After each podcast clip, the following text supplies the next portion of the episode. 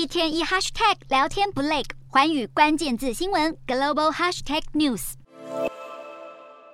前美国总统川普的推特账号复活了，可以看到最后的发文还停留在二零二一年一月八号，称自己不会参加美国总统拜登的就职典礼。川普二零二一年初因为不满大选结果，煽动国会暴力事件，陆续遭到推特、脸书等平台禁言。不过，推特新老板马斯克十九号在推特发起投票，询问网友是否该解禁川普的账号，吸引超过一千五百万人投票。最后，在百分之五十一点八的网友投票赞成后，正式恢复川普的账号。不过，川普本人似乎毫不领情，表示自己会留在自创的社群平台，不打算回锅推特。连川普都嫌弃推特问题一堆，马斯克接管推特后，一下子将高官扫地出门，一下又大幅裁员，上周还爆发员工出走潮。现在更有知情人士透露，马斯克还考虑最快二十一号要进一步裁员，瞄准销售及合作伙伴等部门的员工。推特的未来走向，外界完全摸不透。